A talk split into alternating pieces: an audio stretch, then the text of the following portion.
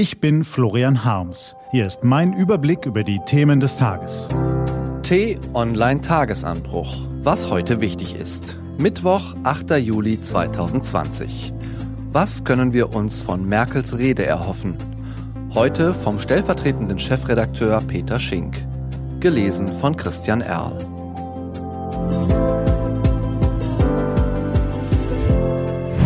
Was war?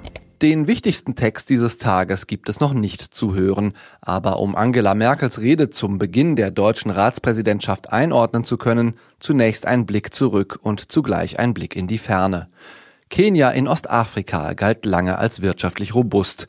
Kein demokratisches Musterland, aber sehr erfolgreich im afrikanischen Vergleich. Bis zu diesem Frühjahr. Seit Corona liegen drei der wichtigsten Wirtschaftsbereiche des Landes lahm. Die Touristen bleiben weg, die Nachfrage nach Textilien aus Europa bricht ein, ebenso der Blumenexport. In den ärmeren Viertel der Hauptstadt Nairobi ist einer Studie zufolge die Arbeitslosigkeit von 8 Prozent auf 54 gestiegen. Fast die Hälfte der Befragten sagen, sie fürchteten sich vor Hunger.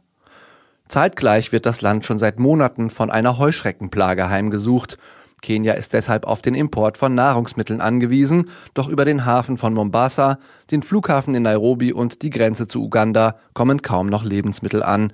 Auch die Bekämpfung der Schädlinge gelingt nicht, wegen Corona. Für uns ist das alles sehr weit weg. Kenia passt jetzt wieder besser zu Klischees über Afrika, arme Menschen, Hunger, chaotische Zustände und das entspricht ziemlich genau dem, wovor die Welthungerhilfe gestern eindringlich warnte.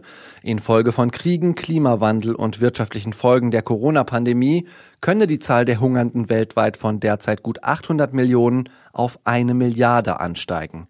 Eine Milliarde, ein nie dagewesener Rückschritt.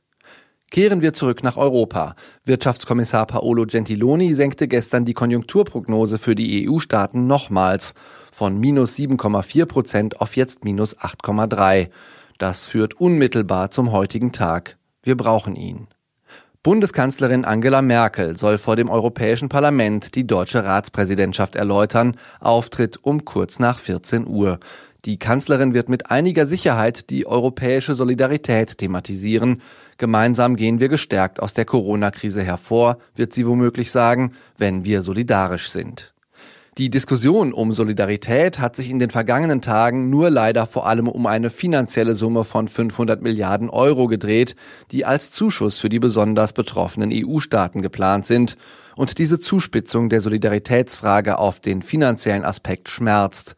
Rational ist allen klar, ohne das Geld werden Italiener, Franzosen, Spanier oder Griechen hart in die nächste Wirtschaftskrise gehen. Europa wird womöglich zusammenbrechen unter der erwarteten Rezession. Aber unser Problem ist, emotional sind wir noch nicht im solidarischen Europa angekommen, nicht einmal in Deutschland. Einer Umfrage zufolge befürworten hier gerade einmal 51 Prozent die Idee. Es gilt, diese Skepsis in Europa zu besiegen, weg von den Vorbehalten hin zu einem selbstbewussten Kontinent, der sich seiner Kraft, Werte und Verantwortung bewusst ist. So ein Europa könnten wir jetzt gebrauchen. Ländern wie Kenia könnte es auch helfen. Statt China könnte dort Europa Eisenbahnlinien bauen, ein demokratisches Vorbild sein, Migration sinnvoll lenken und Konflikte friedlich lösen. Die Welt braucht so ein Europa.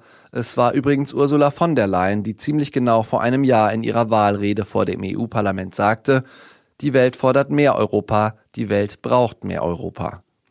Wenn Angela Merkel es schafft, im EU-Parlament zu erklären, wie der Weg hin zu so einem Europa aussieht, dann wird es eine historische Rede. Es wäre uns allen zu wünschen, dass ihr das gelingt. Was steht an? Die T-Online-Redaktion blickt für Sie heute unter anderem auf diese Themen. Im Weißen Haus empfängt US-Präsident Donald Trump den mexikanischen Staatschef Andrés Manuel López Obrador. Über die Bekämpfung der Pandemie können sich Obrador und Trump kaum austauschen. Sie gelingt beiden Ländern nicht.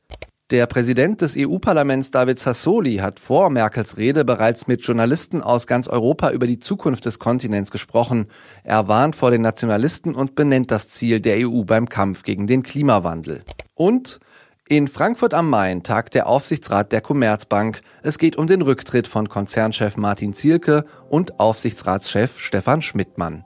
Diese und andere Nachrichten, Analysen, Interviews und Kolumnen gibt's den ganzen Tag auf t-online.de. Das war der T-Online-Tagesanbruch vom 8. Juli 2020. Produziert vom Online-Radio- und Podcast-Anbieter Detektor FM. Immer auch zum Anhören auf t-online.de-tagesanbruch. Ich wünsche Ihnen einen frohen Tag. Ihr Florian Harms.